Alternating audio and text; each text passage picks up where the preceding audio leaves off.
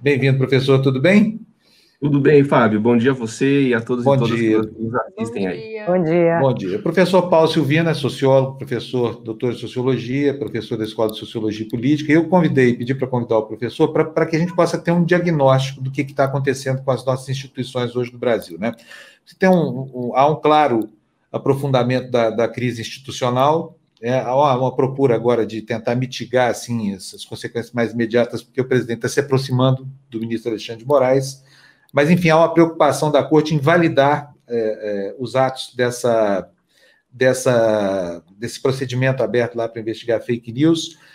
Enfim, olha, a sensação que eu tenho, professor, é de que o poder no Brasil, quer dizer, é, o Bolsonaro está sendo cercado, ele está muito limitado na sua possibilidade de governar, ainda que com o Centrão é, ao lado dele, ele tem uma situação de instabilidade política, porque isso não, não lhe garante base para aprovar nada no Congresso. Então, eu queria saber do senhor para onde é que a gente está caminhando, porque a perspectiva que a gente é, enxerga no horizonte é a pior, de uma confrontação mesmo assim, é, com toda a exacerbação possível, um golpe clássico de Estado, ou um impeachment. E o que, que o senhor vê no seu horizonte? Olha, Fábio, eu acredito que está cada vez mais claro o seguinte: o Bolsonaro tem, ah, por, por estar se sentindo acuado, cada vez mais ele flerta com um discurso autoritário. E a gente percebe isso, né? Semana após semana, ele vai se mostrando cada vez mais autoritário. Veja, é, o despreparo, a sua figura inculta, incauta e qualquer outro adjetivo que a gente possa atribuir, talvez não seja a grande novidade. A novidade, ou talvez aquilo que vai se tornando cada vez ma- mais claro para a gente, é o modo como, por se aproveitar de uma das piores crises de saúde pública né, e também econômica pela qual a gente passa, né, não só nós, o Brasil, mas o mundo todo, mas em especial o Brasil, que tem questões históricas né, é, é, de, é, de ser um país desigual, portanto, uma crise como essa desvela todas as nossas mazelas de, uma forma que não dá mais para a gente fingir que não está aí. Portanto, ele se aproveita dessa conjuntura tenebrosa para justificar o seu discurso autoritário, né? Então, quer dizer, é, para mim, é, as coisas estão absolutamente todas relacionadas e ligadas, é, e essa ligação entre todas essas coisas, que coisas? A saúde, a economia, a, e- essa, instabilidade institucional, isso tudo junto vai garantindo, de certo modo, ah, uma condição para cada vez mais ah, ficarmos alertas aí à possibilidade de um golpe. Eu não tenho certeza de que as Forças Armadas ou de que a maioria ah, desses generais apoiam o Bolsonaro. Eu creio que não, mas é evidente que cada vez mais ele vai, ou seja, pela sua retórica, eh, ganhando espaço na medida em que esse discurso autoritário é feito em nome da ordem. Quer dizer, ele promove o caos para também se colocar como aquele que promove a ordem, né? Darcy Ribeiro, que, enfim, todos nós sabemos quem foi, né, é, é, dizia que é, a crise na educação não é uma crise, é um projeto. Eu posso tirar a palavra educação e colocar saúde, e dizer que, portanto, essa crise também é um projeto, né? Então, é evidente que, por outro lado, o Bolsonaro também sabe que há limites para esses seus intentos aí. Então, isso justifica eh, também eh, esse morde-a-sopra em relação ao judiciário. Né? Então, agora, enfim, tentando se aproximar novamente de Alexandre Moraes. Agora, é, é, é, o que a gente precisa entender é em que medida isso também não é uma desfaçatez para que, é, ao fim e ao cabo, o que ele esteja buscando é amenizar as consequências é, de tudo que ele pode sofrer quando esses inquéritos todos, o de fake news ou mesmo de intervenção na Polícia Federal, trouxerem cada vez mais evidências de que sim, ele estava envolvido em todas as frentes. Então, é, é, ou seja, ao passo que a possibilidade de impeachment vai se tornando cada vez mais real, é, e, e, e, mais que isso, quer dizer, uma, uma responsabilidade criminal maior do que não só perder o mandato, quer dizer, é, é ser, portanto, preso. Né? Acredito que isso justifica, portanto, esse, esse, esse flerte permanente do Bolsonaro com um discurso autoritário.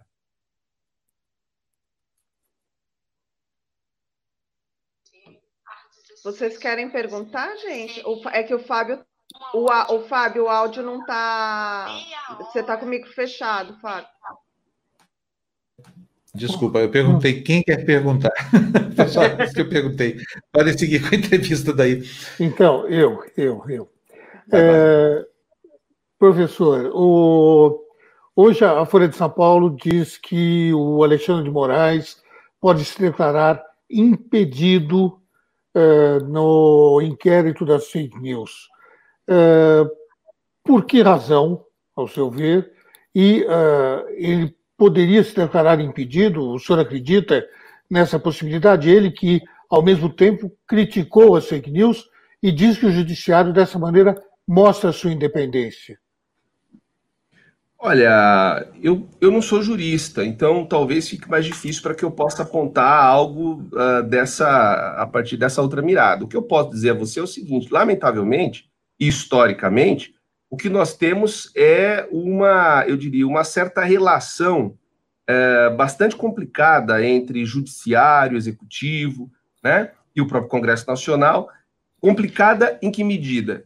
Porque as pessoas que ocupam esses cargos, muitas vezes, é, ou, ou fazem, ou levam à frente processos que parecem estar defendendo a democracia, mas, ao fim e ao cabo, são projetos pessoais né? E a gente tem algum, alguns exemplos, talvez Sérgio Moro seja um exemplo desse, né? É, e que, portanto, levam à frente alguns, alguns processos, ou, como a gente, ao que parece agora, com essa notícia, também tentando se resguardar, uh, juristas, ministros tentam, portanto, tirar um pouco o pé, entendendo, por exemplo, veja, o ministro Alexandre sofreu nas últimas semanas vários ataques, e não só ataques em rede social, mas a sua própria casa, enfim. Então, quer dizer, é, é, é, é, isso tudo mostra como, lamentavelmente, a gente vem percebendo é, que a relação é, entre os três poderes é cada vez mais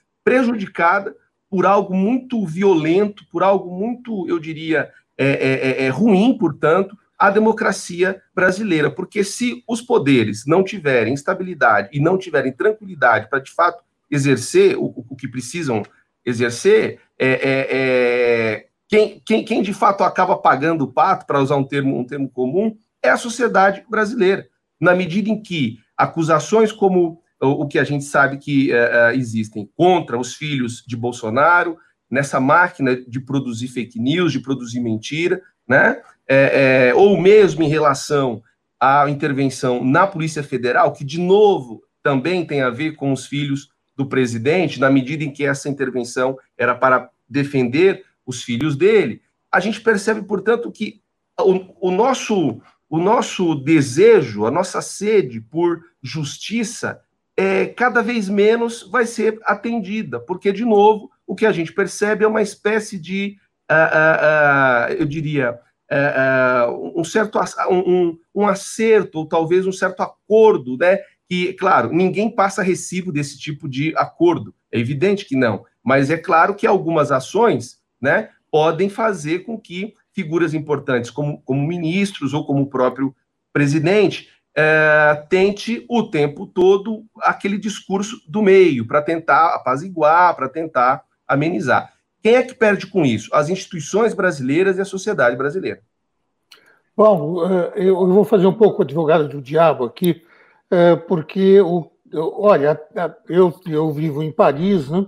e é, até alguns anos atrás se dizia aqui na França que o país tinha a direita mais burra do mundo. Hoje, percorrendo as redes sociais, etc., eu me pergunto se a gente não pode chegar à conclusão que provavelmente o Brasil tenha pelo menos uma das esquerdas mais burras do mundo. Porque no momento em que a única preocupação deveria ser de derrubar o quanto antes o capitão candidato a ditador, nós assistimos a um cenário desolador, com as forças democráticas implodindo em ataques e cobranças de ações e omissões que ficaram lá no passado.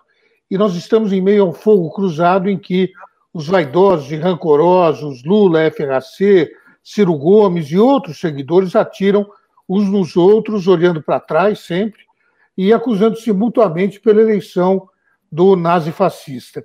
É claro que há culpados e responsáveis, talvez, inclusive, todos nós sejamos, mas o momento nos obriga a combater um inimigo comum.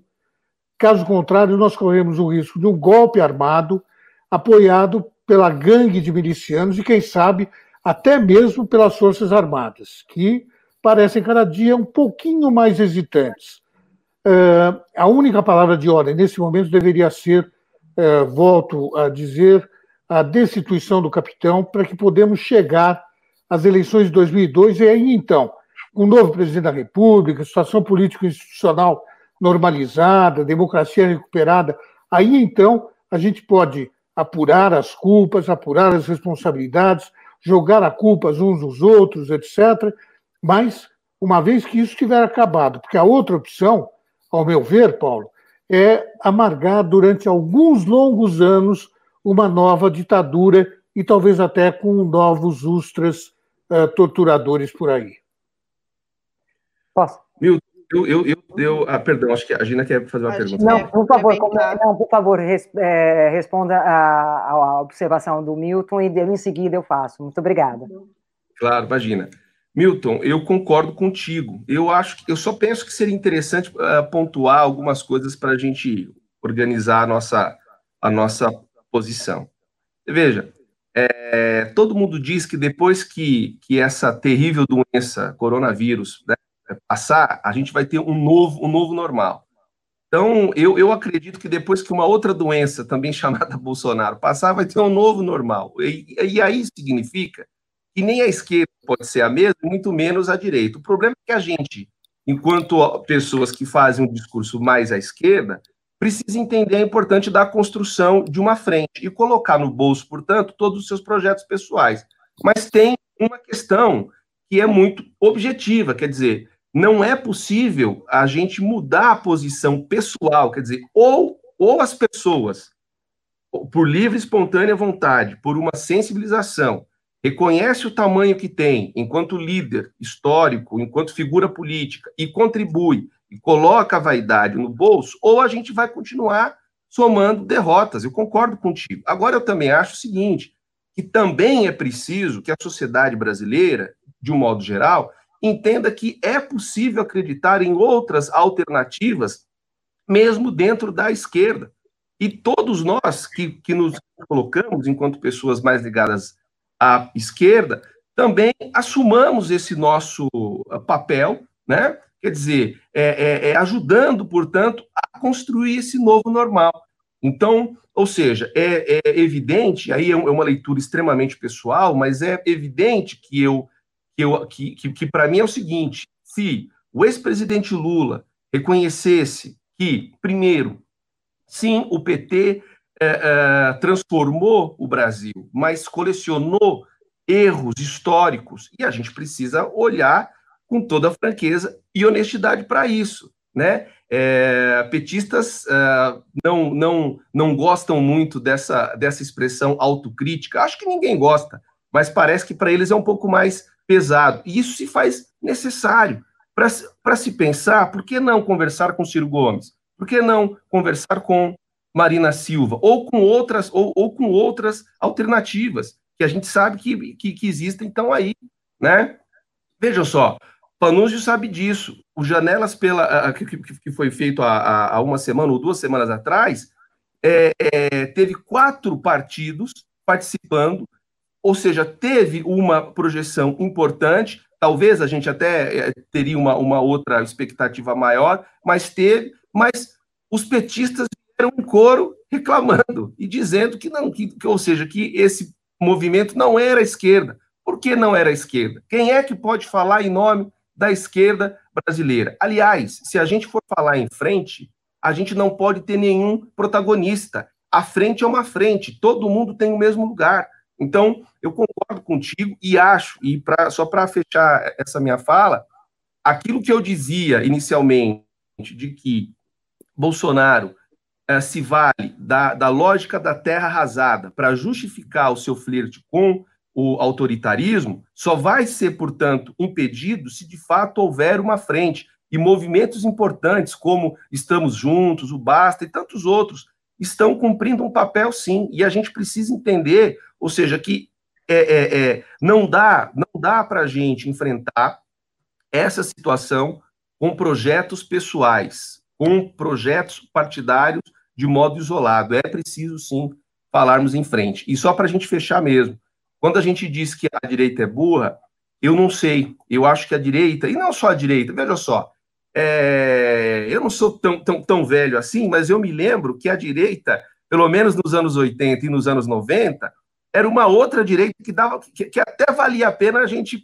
bater um papo, conversar e trocar uma ideia, né? Quer dizer, o Bolsonaro conseguiu suspender, né, ou pelo menos aqueles que apoiam o discurso raivoso, é, conseguiram suspender a possibilidade do diálogo entre esquerda e direita. Por outro lado, ou seja, agora, como ele está afrontando toda a instituição democrática, ele está colaborando para que minimamente as pessoas voltem a pensar, dizendo: olha, a gente até pode ser diferente, mas o que não pode acabar é a democracia. Esse talvez seja o legado positivo.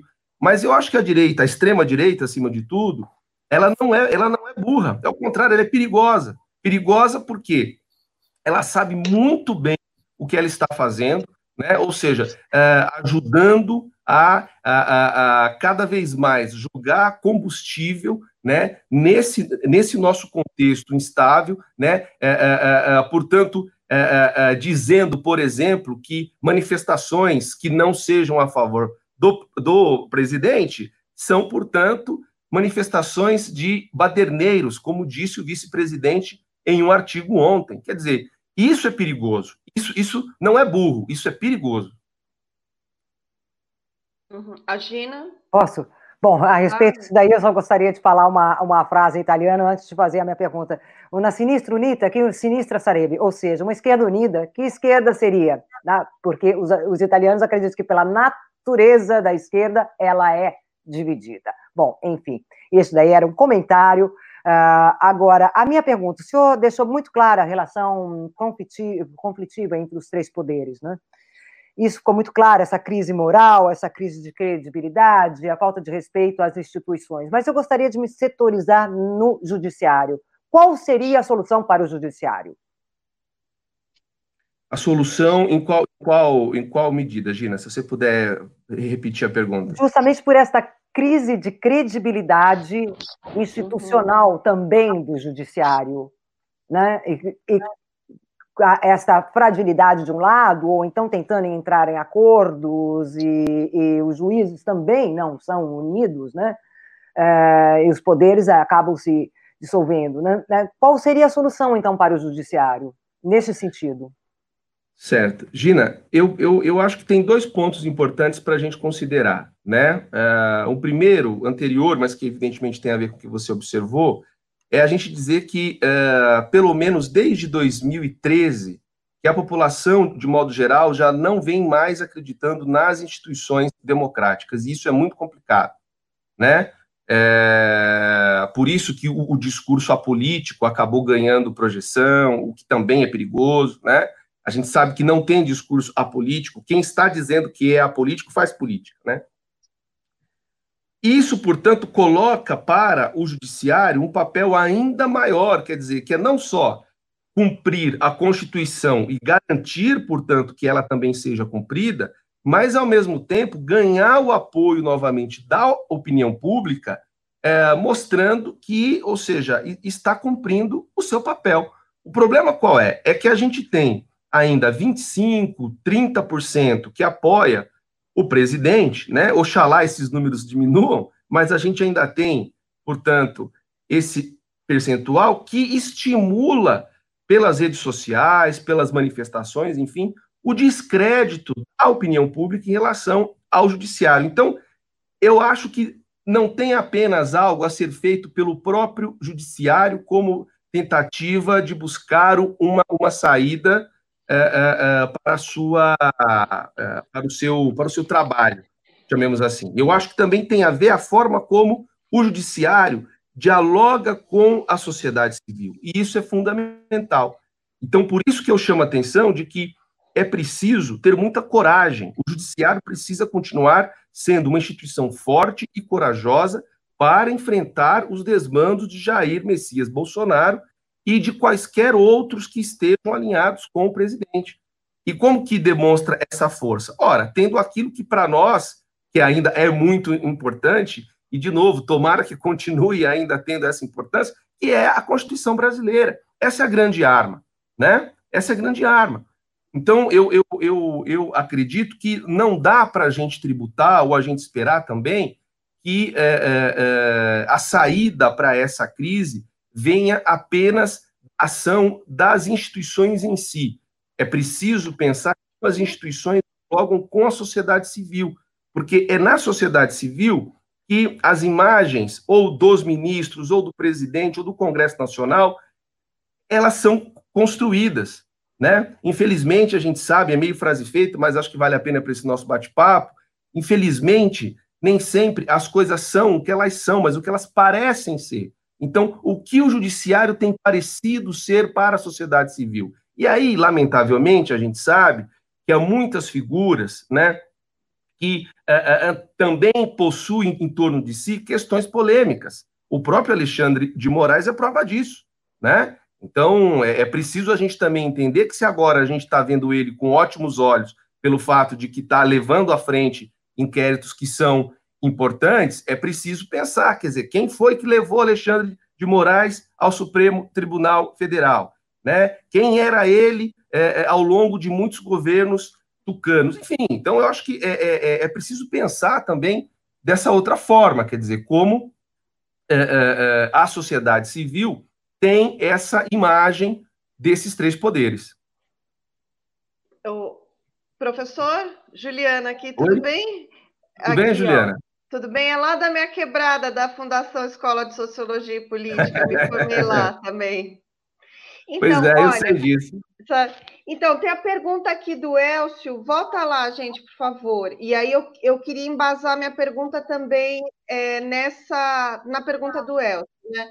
Ele fala assim: em vista das declarações de Ciro cavalgando no antipetismo, cadê? É, que história é essa de quem não quer dialogar com ele e o PT? Então, tem a pergunta aí do Elcio, aí complementando um pouquinho aqui. A gente viu nos últimos dias uma tentativa muito, assim, uma ida, um ioiô, né? Vai e volta na tentativa de união, vai e volta. Nisso surgiram outros movimentos também de defesa é, dessa união, do estarmos juntos, né? Tanto é que foi lançado dias atrás pelos veículos, se eu não me engano, pelo Estadão, o, é, essa hashtag do Juntos, né?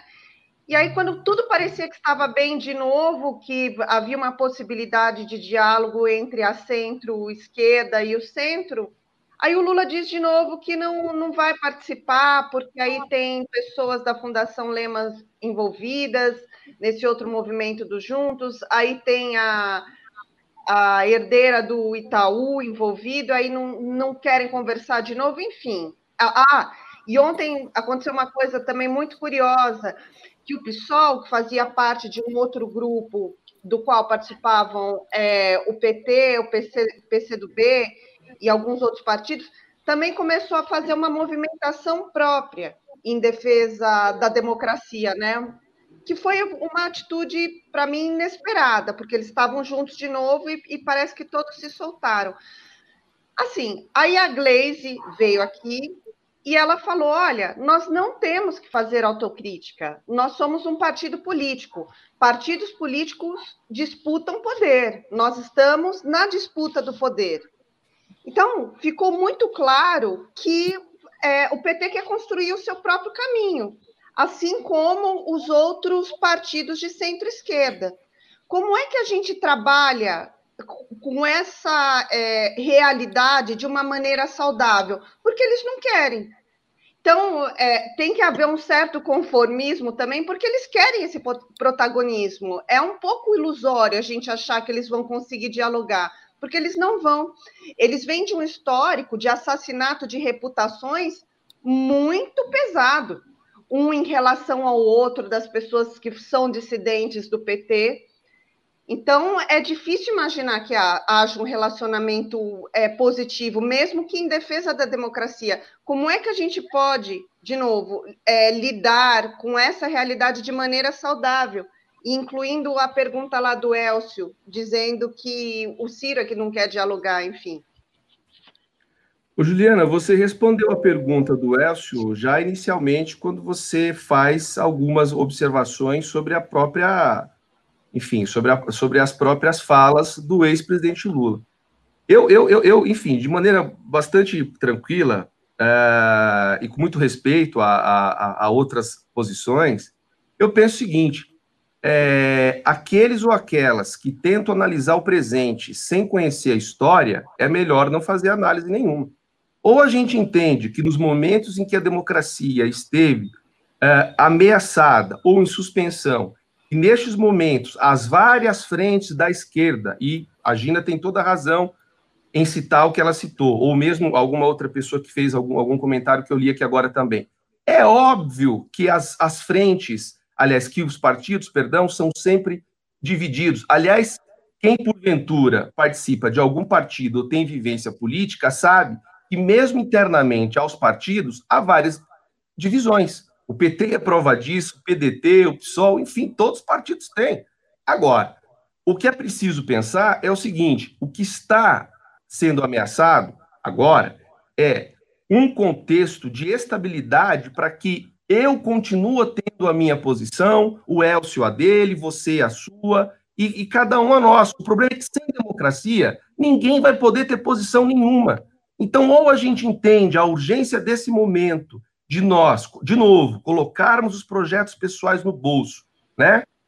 Entendermos que essa frente é pela democracia e não por um projeto político especificamente, e que, portanto, nenhum de nós pode continuar defendendo o discurso hegemônico, né? Como o PT insiste em fazer, tá certo? Ou a gente vai continuar perdendo. E volto a dizer para você, é mais do que justo e legítimo a disputa, o jogo, a disputa pelo poder. É óbvio que é. Então, é legítimo o PT ter o seu projeto, o PDT ter o seu projeto, o PSOL, a rede, todos. É, é, isso é evidente. O PSB. Agora, o PSDB, o que nós temos que entender é o seguinte: como que esses partidos de esquerda ou de centro-esquerda poderão disputar o poder em um contexto de golpe e de ditadura? Não vai haver. Então, assim, ou, ou a gente entende a urgência disso agora, ou a gente continua, cada um de nós, acendendo a vela para o seu santo. E não dá. Desculpem, eu acho mesmo que às vezes há muitas defesas do Lula, do próprio PT, ou de qualquer outra figura, que muito lembra o bolsonarismo. A gente só muda o sinal. Não dá. E, e, e outra coisa, é, é, é, é a deputada Gleisi precisa lembrar o seguinte, que um partido do tamanho do PT e que fez, o governo que fez, durante mais de uma, de uma década, precisa entender, e aliás, historicamente, não sou eu que estou dizendo, não, isso tem registro histórico. De novo, eu acho que as pessoas precisam ler a história para depois terem posições.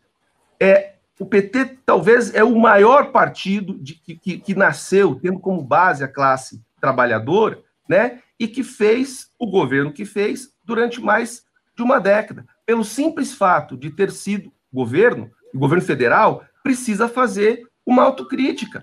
Ou será que nós só vamos cobrar autocrítica porque é de governo tucano que está há 30 anos aqui? Ou do governo Temer? Ou do próprio Bolsonaro? Não, é preciso fazer uma autocrítica também. Então, de novo, né, eu acho que é evidente que a disputa pelo poder, né, essa, aliás, isso é, é, é, a, é a base para que existam partidos. Os partidos disputam planos de governo e propostas, portanto, de projetos de poder. Isso é legítimo. Porém, isso só pode acontecer se nós tivermos a garantia da democracia. O que Bolsonaro e os seus seguidores estão fazendo é o tempo todo constranger a democracia e trazer cada vez mais o discurso da violência como mote para se fazer política hoje. E nós não podemos aceitar isso. Esse, esse, esse acho que é o principal ponto. E todos nós, não importa a bandeira partidária. Se você, né, que está aqui assistindo, e todos nós aqui, é, é, acredita que a democracia né, é talvez o sistema a, a mais razoável para que a gente possa defender direitos humanos, né, enfrentar o racismo estrutural que vocês estavam falando antes aqui. A gente só consegue enfrentar racismo, enfrentar xenofobia, a, a, a, qualquer outra coisa, violência contra a mulher, num ambiente democrático. Veja como esse governo que flerta com regimes autoritários, né? Veja como eles se referem aos negros, às mulheres, aos povos indígenas. É disso que nós estamos falando. Então, eu acho que esse é um ponto importante. Quando falamos de frente, estamos falando de uma comunhão agora necessária para que a gente possa, lá na frente, disputar democraticamente os nossos projetos. Professor, concordo em gênero, número e grau com as suas assertivas aí. É, assim, acho que está na hora de, de, fazer uma coisa. Ao contrário do que a Juliana falou, eu acho que não tem que ter conformismo nenhum. A gente tem que pressionar, fazer pressão contra quem, quem, quem se impõe, quem se interpõe nesse caminho. Porque o político que falar do próprio umbigo, assim, prezando o seu papel de protagonista em meio a uma crise como essa, em que a democracia não, não vai existir mais, esse tem que ser denunciado como inimigo do, do, do, do da democracia, porque está facilitando demais as coisas para um golpista declarado que já construiu um governo militar e que fica a todo momento fazendo aí um jogo de, de ameaças e de coações institucionais para calar os outros poderes. Então, assim, está muito Eles claro quem é o inimigo. Não, adianta... não, não, não quer, mas vão se unir. Não quer, vão na marra. A gente empurra, entendeu? Político está aqui, político é caudatário da opinião pública. A opinião pública pode sim fazer. Em 2013, eles também não queriam, foram chutados da rua. Não entenderam o que estava acontecendo ali, deram o protagonismo, entregaram, foram expulsos, né? Para quê? Até o jargão mudou. O jargão do estádio de futebol. Substituiu aquele grito, povo unido, já você não via isso na rua, né? E, e outra coisa, agora, nesse momento, o protagonismo não é deles, não. É das torcidas de futebol, pelo que a gente está vendo aí. Então, assim, se a política não quer se deslegitimar, os políticos que se nutrem dela e que fazem da política política vão ter que vão ter que rever suas posições. Não tem nenhum cabimento um líder do peso do Lula sabe, ficar fora de um movimento como esse por pura vaidade, porque não tem outra explicação. O Ciro Gomes ficar fustigando Lula, mesma coisa, não tem que fazer nada disso. Tem que vir todo mundo, esquece a diferença, gente. Vocês não vão ter o que disputar se não tiver democracia do Brasil, entendeu? Isso é que está em jogo. Não adianta. Vocês vão para a quadra e aí não tem a quadra, então não pode ter o jogo. É o que está acontecendo no Brasil. Então, acho que o papel que cabe a gente aqui é denunciar o mal político que, porventura, agora se interpuser como um, uma espécie de, de obstáculo a ser transposto para que a sociedade inteira unida possa chegar na consecução desse objetivo, que é depor o Bolsonaro, porque o grande risco é esse. Não há o que disputar no campo democrático, não há democracia. Concorda, professor? Não é isso mesmo que está acontecendo? Fábio, com certeza. Eu acho que o caminho é esse. Assim, eu, eu entendo uh, e compartilho também da mesma angústia que a Juliana, porque a gente sabe que, por mais que a opinião pública seja importante, essas figuras, elas acabam como que, eu diria, tendo um certo destaque natural, porque são figuras públicas, políticos, ex-presidente, etc., é, e que, portanto, há também uma expectativa em relação a, a, ao, ao, ao papel que eles assumam. Por outro lado, é evidente, não dá para a gente endossar o discurso é, é, é, que agora entende que é possível ter carreira solo. Eu digo para vocês, para a gente sair um pouco dessa discussão, Lula, Ciro Gomes, etc., pensemos na figura do próprio ex-presidente Fernando Henrique Cardoso, que durante muito tempo sempre fez o discurso de Poliana, né? Quer dizer, e, é, é, agora parece que também assinou um, alguma dessas uh, listas que passaram de movimentos. Agora, é, é, mesmo assim, é uma fala o tempo todo extremamente crítica aos outros, que não faz autocrítica também, e esquece que essas pessoas, historicamente, elas têm responsabilidades com a opinião pública. Então, é, é, é, reiterando aqui, a democracia ela, ela, ela, ela, precisa ser entendida como talvez o maior valor é, a partir do qual a gente discute todas as outras coisas. Todo, todos os outros assuntos de política pública, por exemplo, né? quer dizer, é, é, é, é, e todas as pautas, portanto, só são possíveis se nós tivermos um ambiente democrático. O que, que esse governo tenta fazer reiteradamente?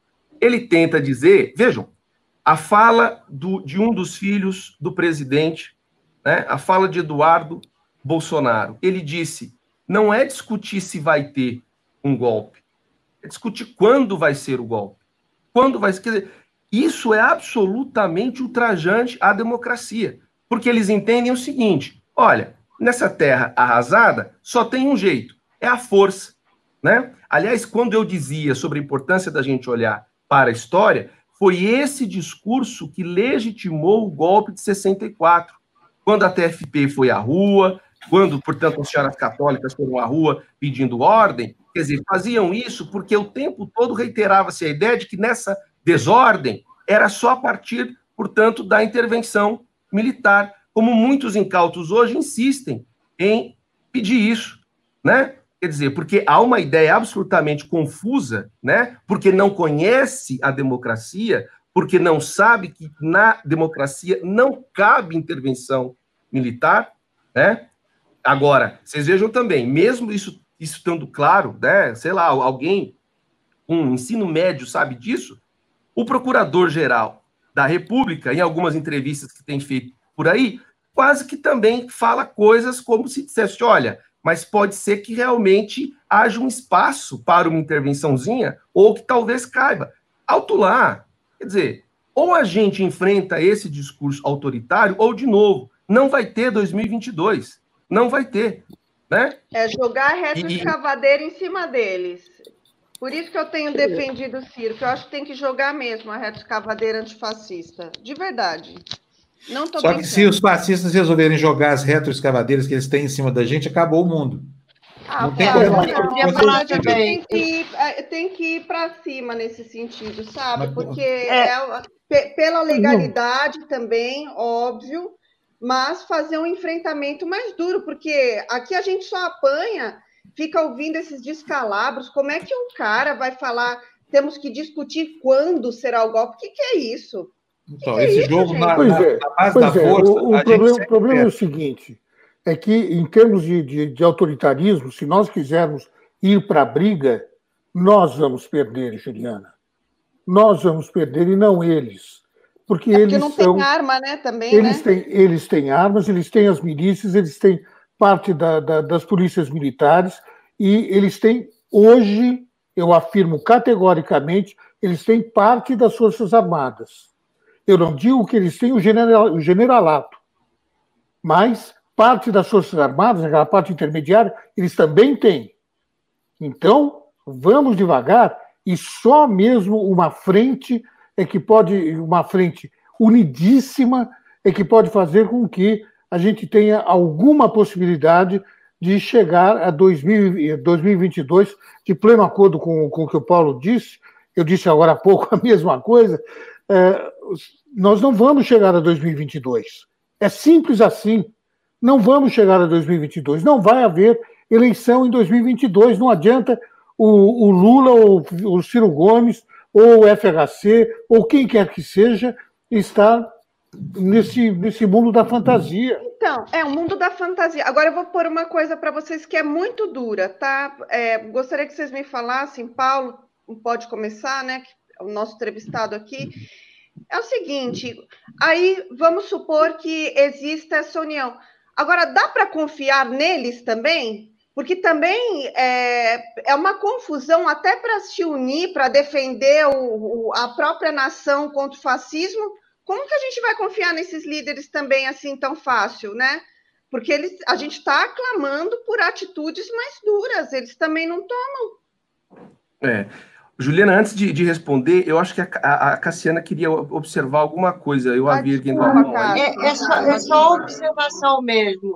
É, não é nem pergunta, e é porque eu, eu, eu não sei, a impressão que eu tenho é que você, Juliana, está confiando muito mais numa nova ordem, numa nova normalidade, que não é só sobre coronavírus, é ter uma esperança é, de ir é, pressionar de, de uma sociedade que não é a que a gente vive hoje, de ter um nível de conversa que a gente não tem hoje.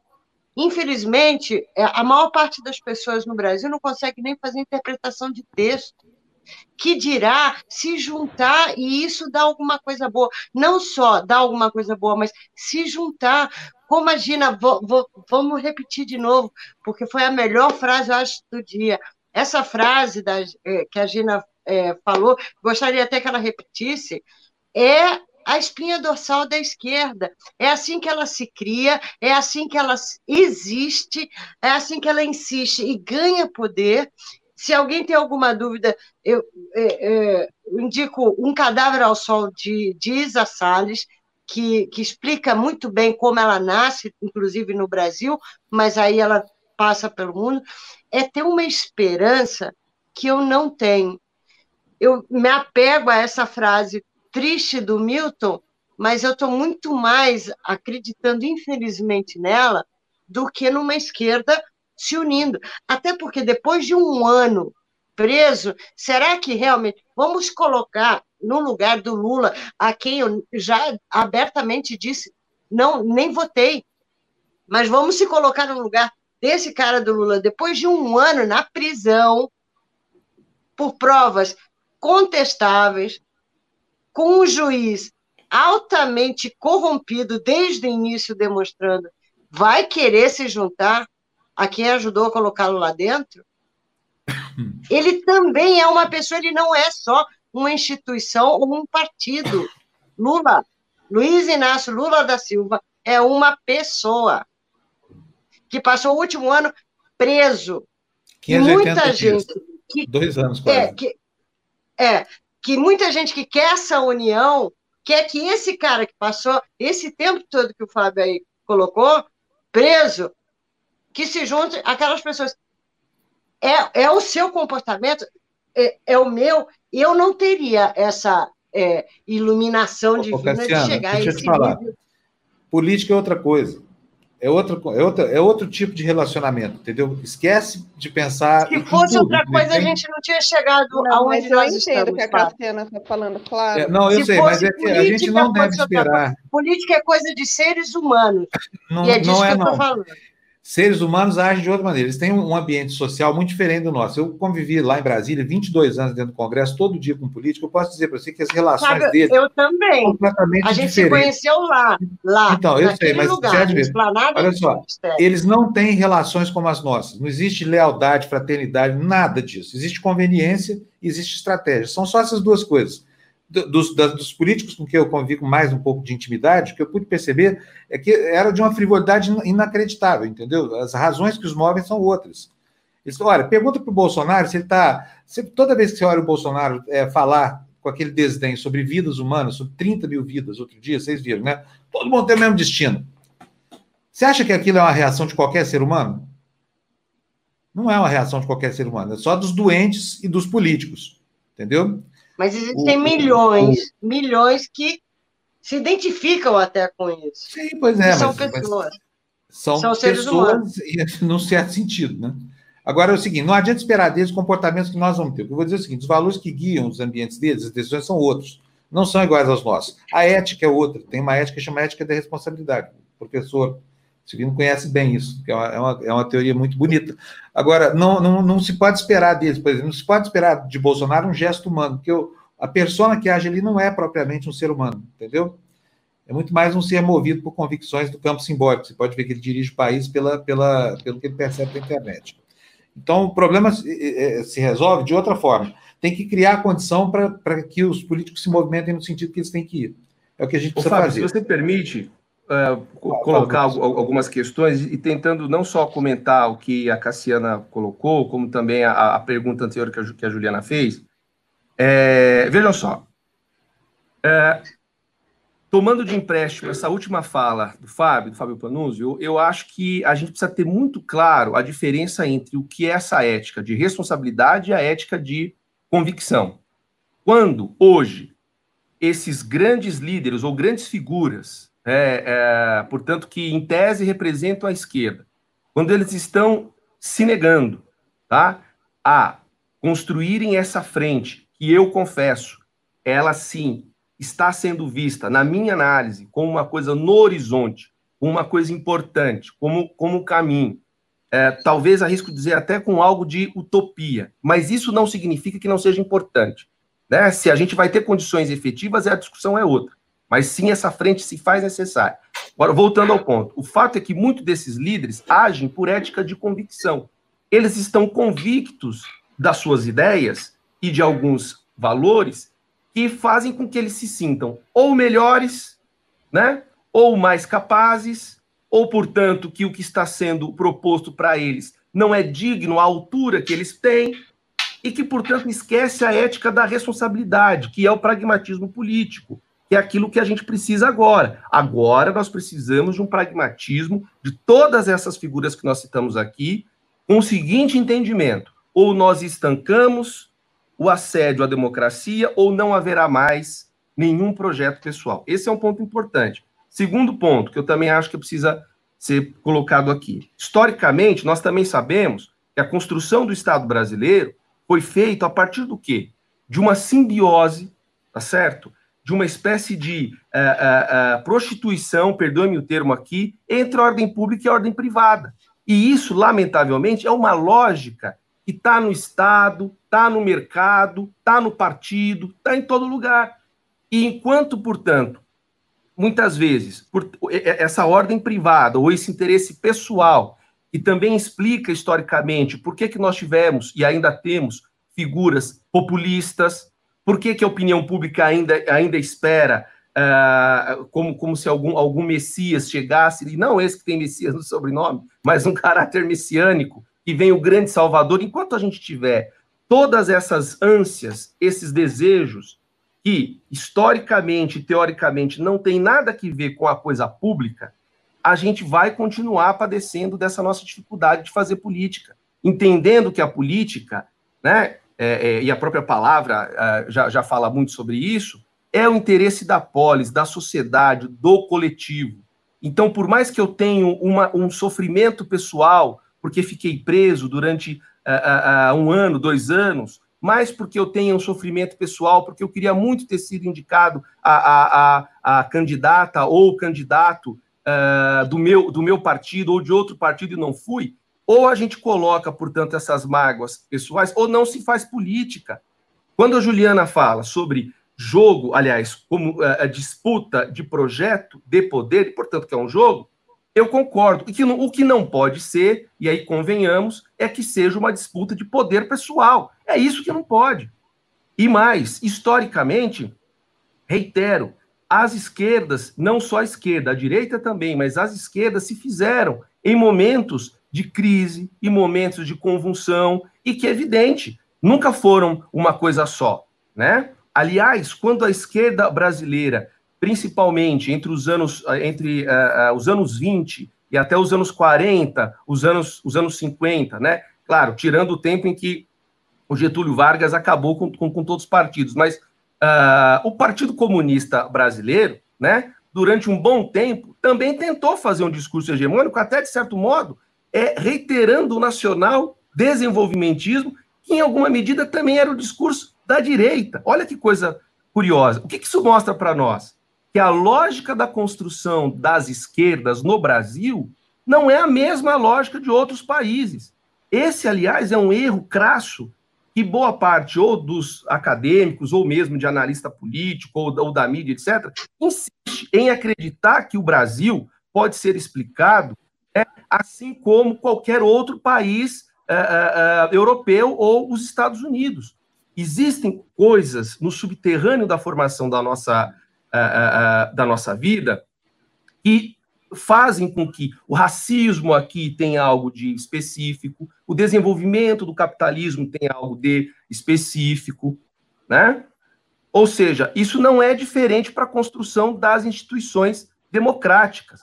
O Florestan Fernandes tem um texto que é de, que é de 59 ou, ou, ou 61, eu não lembro agora. O texto se chama.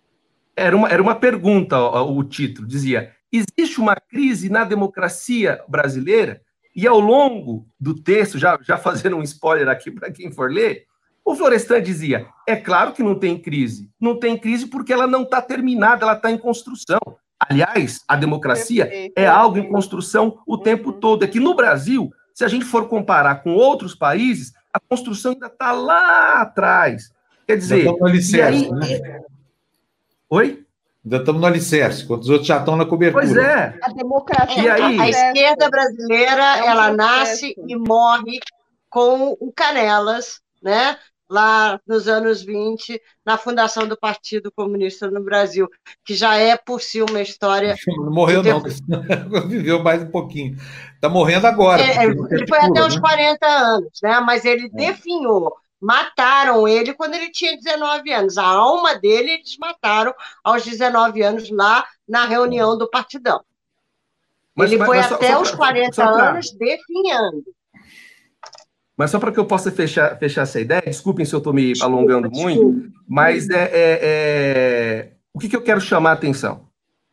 Não é possível, não é possível nós descartar, ou seja, é, é, jo- é, é, é, como, como é que eu posso usar o termo? Jogar fora. Eu, eu acho que esse termo é ruim, mas enfim. A gente não pode jogar fora, descartar a possibilidade da ética de responsabilidade naquilo que tem a ver com o discurso pragmático da construção da frente.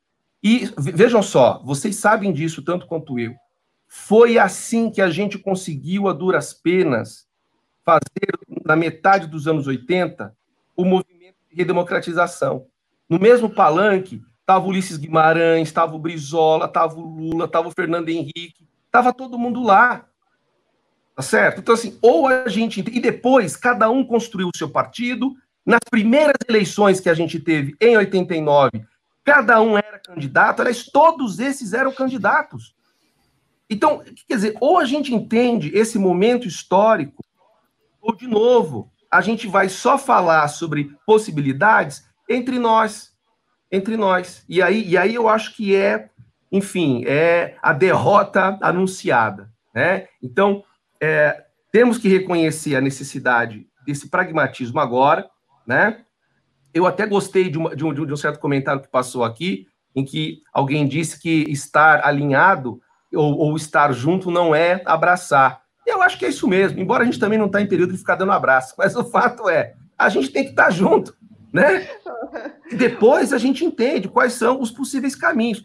E, e de novo, é tentar comparar a história da construção do sistema partidário brasileiro, ou, das, ou, ou, ou dos movimentos políticos brasileiros com outros países, eu acho muito temeroso. É muito perigoso. Por quê? Porque a, a nossa história mostra que tem outra estrutura, tem outras, há, há outras questões aqui. Né? Então, enfim, eu, eu, eu acho que esses são, são dois pontos basilares aí para a gente fazer qualquer, qualquer análise. Opa, mas foi uma aula mesmo, hein? É, foi uma aula, foi uma, Não, foi uma essa última aqui. frase do professor, é, assim, a nossa história, a nossa história é, é, não é ser nacionalista isso, mas entender que o Brasil tem as suas peculiaridades, como existe em cada país, e que isso tem que ser respeitado. Eu fico com, com essa aí. É, é, até para justificar o que eu venho falando, exigir um comportamento não só dos nossos políticos, mas da nossa população, sem olhar as condições que, que estamos hoje e que somos, é esperar muito que haja essa, essa união tão organizada. É o ideal. Eu torço por ela, mas eu não espero. Eu não tenho essa esperança, entendeu?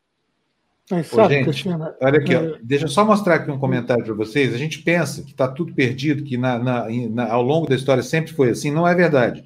Nós tivemos momentos em que o Brasil caminhou junto, todo mundo esqueceu as diferenças, porque havia um bem maior a defender. Por exemplo, em 1979, na votação da lei da anistia, todo mundo deu a mão. Leonel Brizola, Teotônio Vilela, Tancredo, né, todo mundo. Nas diretas já, outra vez, né, você teve, assim, ainda que uma participação é, controversa, todo mundo, de Tancredo a, a Ulisses, a, enfim, toda, todos os expoentes da esquerda brasileira juntos ali para tentar devolver o esquerda, de esquerda votar. não, Fábio. Esquerda não, Fábio. né, porque a É. esquerda estava banida, né? Os democratas. Os democratas, é. mas É, a esquerda tinha Tancredo- democratas. Colocar o Tancredo à esquerda, Ulisses à esquerda. Vamos.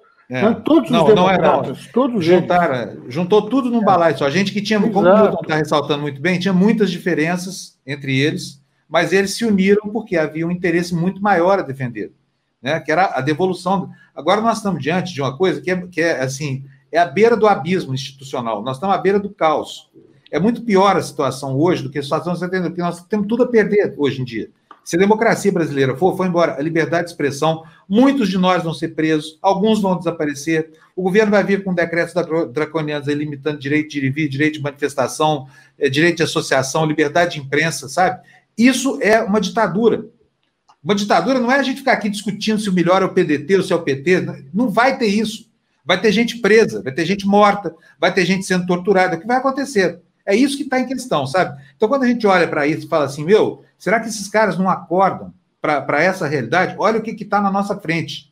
Ó, professor, eu sou piloto de avião, sabe? Quando a gente vê uma nuvem de tempestade na frente, uma CB, a gente desvia dela, a gente não vai para dentro dela, porque sabe que se entrar, morre. Sabe? Porque a, a, o conjunto de forças lá é tão, é tão gigante, é tão maior do que a capacidade do avião de você vai morrer.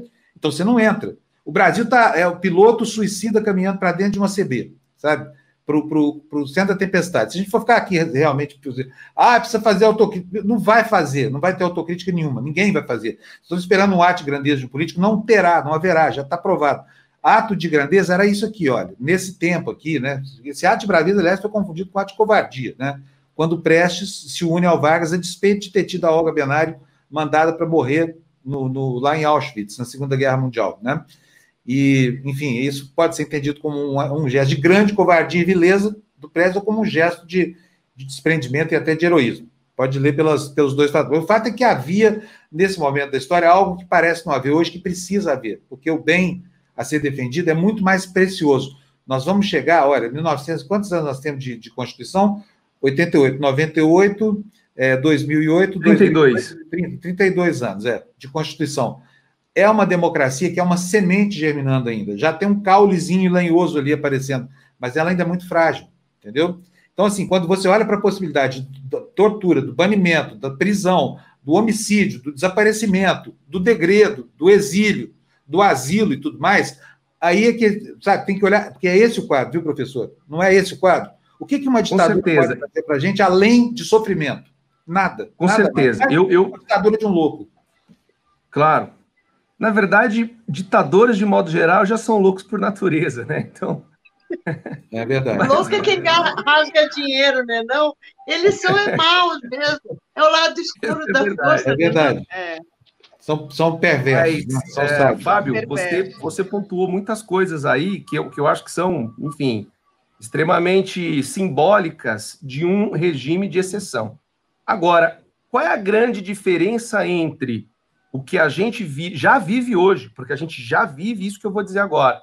Qual a diferença, portanto, desse, desse hoje, desse agora, para um regime é, de fato ditatorial? A grande diferença é, hoje, o que a gente tem é a banalização e a normalização da violência. É a violência seja na rua, a violência. E quando eu estou falando violência na rua, não estou falando de assalto e morte, não. Eu digo o seguinte: eu, eu não sei se eu posso dizer em todo lugar que eu vou que eu sou contra o Bolsonaro. Eu não sei se eu posso dizer. É isso que eu quero falar. Né? Então, quer dizer, hoje há uma normalização. Eu sou hostilizado né, é, em rede social, como qualquer um de nós aqui pode ser. Então, isso, ou seja, a, a, a, é, a, a violência entrou no nosso cotidiano, né? E não só, eu, eu diria, como é, instrumento que condicionou, mecanismo que, que condicionou a gente a esse momento, mas é também produto deste momento. Então, a violência, ela é produto e produtora do que a gente vive agora. Qual é a diferença para a ditadura? A gente deixa da normalização e entra, isso que é perigoso, na institucionalização da violência. Então, quer dizer, qualquer ação violenta contra qualquer um que tenha um posicionamento contra o governo vai ser feito em nome da ordem. Assim eram presos as presos e presas as pessoas na ditadura nos anos 60, em 64, 84. Era assim. Vocês sabem disso. Então, quer dizer, esse é o grande perigo, porque hoje se porventura algum ato desse acontecer, e a gente sabe que de certo modo já vem acontecendo, ainda temos a Constituição para nos ajudar. Agora, quando a gente vê o Bolsonaro, e ele disse isso ontem, e, e, e, e eu não sei se, se, foi ontem e o jornal mostrou hoje, não sei, eu sei que é uma, é uma, é uma notícia recente, que é, esse movimento na, na, na vida paulista é de gente baderneira, fascista, e fascistas são eles, e que por isso seria é cada vez mais necessário pensarmos como é, é, é, podemos dar condições para que o policial militar trabalhe melhor. Ou seja, como que ele pode matar as pessoas sem ser responsabilizado. Em uma ditadura, quando a violência for institucionalizada, ele vai poder matar. E esse é um problema. Então, quer dizer, tendo isso em vista, eu volto ao ponto, que é a necessidade de nós entendermos como criarmos uma frente para estancar a institucionalização da violência por modo de um golpe, de uma ditadura. Quando, é. É, quando, quando Paulo da, fala. Deixa eu dizer uma Opa. coisa, desculpa, Blá, vou te interromper, porque é o seguinte: nós temos o Glenn Greenwald aqui já na. na eu não sei se o Glenn está aqui para testar ou se está aqui já para falar, mas ele está aqui na nossa antessala, e eu vou, então, vou ter que interromper a entrevista do professor, porque a nossa sala é pequena, só cabem seis aqui. Eu quero agradecer muito a sua entrevista, foi uma aula para a gente muito bom seus conceitos, bom, assim, esse espírito de, de, impulsionar em direção à unidade, né, de deixar claro para as pessoas que, que, que, o quadro é grave. Né? Muito bom, professor. Gostei muito. A gente vai voltar mais com, com você aqui, tá bom?